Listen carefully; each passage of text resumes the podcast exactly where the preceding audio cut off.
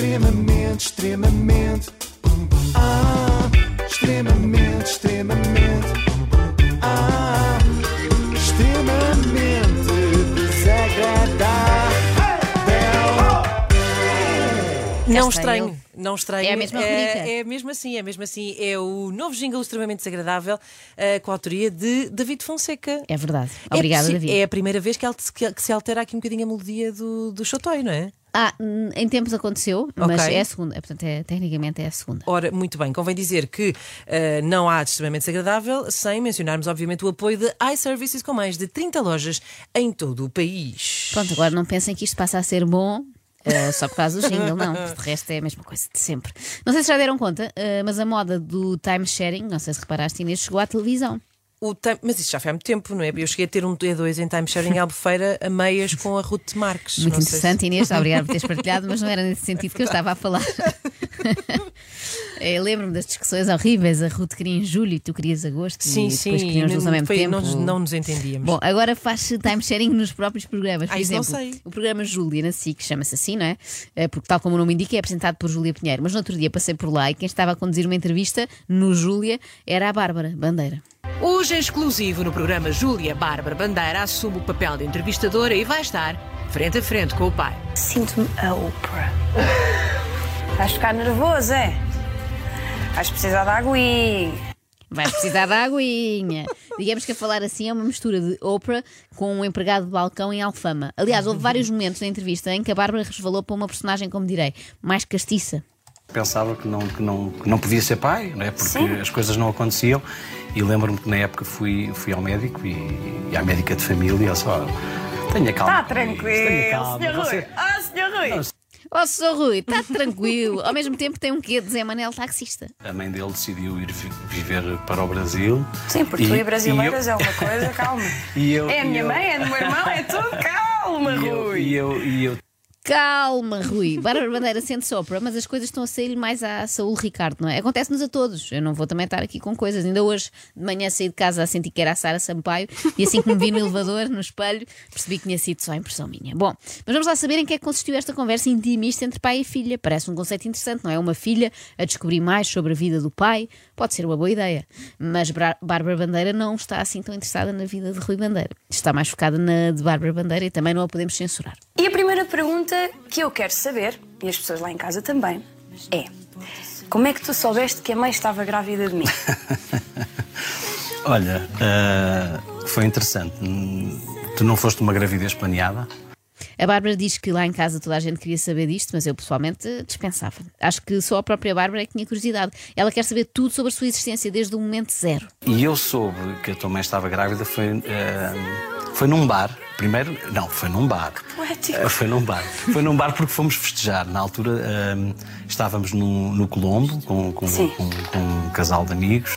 Que poético, disse Bárbara, claramente cedo demais, porque logo a seguir veio a localização Colombo, que é talvez o sítio menos poético de Lisboa. De repente, uma história que parecia super romântica passa a ser um segredo mal escondido. Ninguém pode saber que tudo começou a algures entre uma Bershka e uma Douglas. Ainda se fosse ao pé da Parrefoy, pronto, dava assim um ar mais parisiense. E chegaram ao pé de mim, já eu estava nesse bar, ah, com uma carta ah, onde tinha um postal, tinha um ovo e um pintainho a sair lá de dentro. Achei aquilo muito estranho. e começa a abrir, começa a abrir. Ainda hoje temos esse postal. Com um teste de gravidez a dizer-te ah, Olá, saí-te na rifa. Pronto. E foi, e foi assim que eu sou. Claro que nessa, nessa noite foi. Vocês nunca me contaram com tanto pormenor, com tanto detalhe. Eu só sabia que tinha sido no Colombo. Sinto que Ainda estamos ali bem, um raciocínio, ainda não é? bem, ainda bem que nessa noite não sabemos mais detalhes, não contem mais por nós, por favor. Seria esquisito. Se a Bárbara não acha que é a filha, pelo menos nós que estamos a ouvir também achamos. E lembras-te do dia do meu nascimento? Como é que foi? Rebentam as águas? Desespero total? A Bárbara está mesmo fascinada com o facto de ter nascido, não é? Isto é um novo nível de amor próprio. Uma pessoa que está tão apaixonada por si mesma que quer saber tudo o que perdeu naqueles primeiros anos dos quais ninguém se lembra. Ah, como é que foi quando me viste na maternidade? Ou seja, no dia em que eu nasci, tu estás lá, não sei se tu cortaste o meu cordão umbilical. Não me Oh, Bárbara, em princípio São foi igual a todos os outros nascimentos, sim. Na altura não, não se usava Não muito. havia O pai ficou muito contente por teres nascido e fim. De repente eu saio, não é? Venho ao mundo, choro. Tu olhas para mim, tu olhaste e foi como? Ah, É uma felicidade muito grande, não é?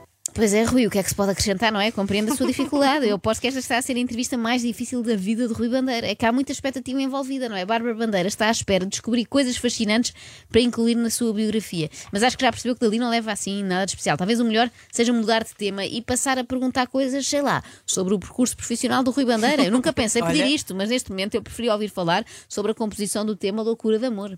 Que memória da minha infância te vem à cabeça?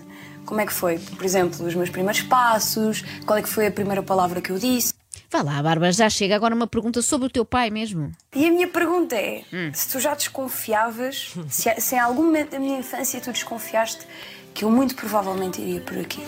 No caso concreto desta entrevista, é fácil adivinhar para onde é que vais, Bárbara. Digamos que está a ser um guião muito previsível. Surpreende-nos agora, por favor. Eu sei que, por norma, achamos a vida dos nossos pais meio aborrecida, mas disfarça. Em 2018, eu recebo o Globo de Ouro, Relação do Ano. E eu fiquei conhecido como o pai chorão. Pronto, e a pergunta que toda a gente quer Sim. perguntar, não é?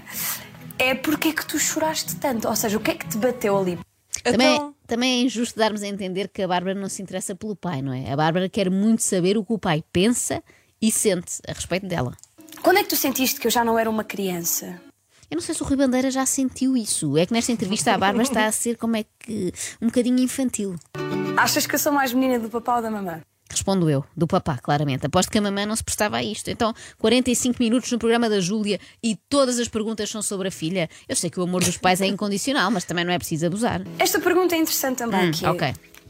qual é que tu achas que é o homem ideal para mim? Quando disseste que era interessante, Bárbara, pensei que de repente era sobre outro assunto. Não é que as impressões do teu pai sobre o teu passado, presente e futuro não sejam interessantes, mas era para variar. Como é que foi para vocês eu, eu decidi sair de casa aos 18 anos?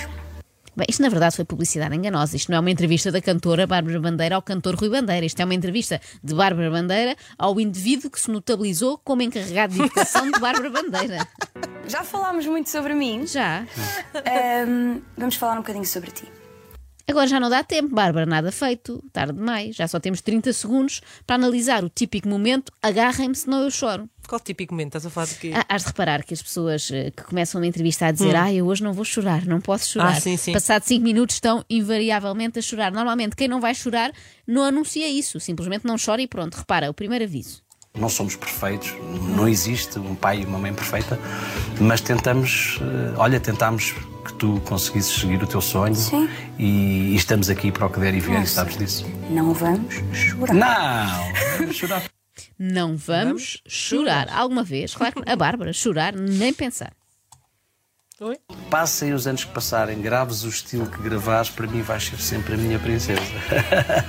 Vai começar. Não. Há uma coisa que eu não consigo, é se tu choras, eu choro. Ok, vamos passar à próxima. Show must go on. Também há uma coisa que eu não consigo, é se a Bárbara Bandeira chora, eu choro. E se tu choras, Joana? Eu também choro. E depois há pessoas no Os carro, ouvintes se a Inês também chora, choram. eles também choram, depois nunca paramos e vai ser horrível.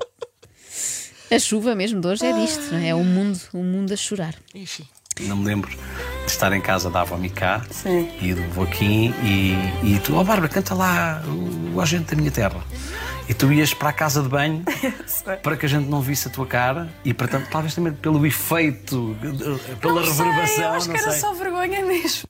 Pessoas que cantam no duche eu já conheci várias, agora pessoas que cantam na casa de banho, mas fora do duche nunca tinha ouvido falar. A parte boa, no entanto, vem agora, porque houve um momento de emancipação em que Bárbara avançou para outras divisões da casa. Lembro-me perfeitamente do primeiro dia em que cantei na cozinha Sim. o Agente da Minha Terra e o avô que chorou. Sim, o avô Kim chorou, mas não foi só por causa da música. Foi sobretudo porque finalmente a Bárbara libertou a casa de banho. Imaginem a amassada que é precisar de usar, estás aflito, e estar sempre a ser usada para um concerto de covers da Marisa. Extremamente, extremamente. Ah,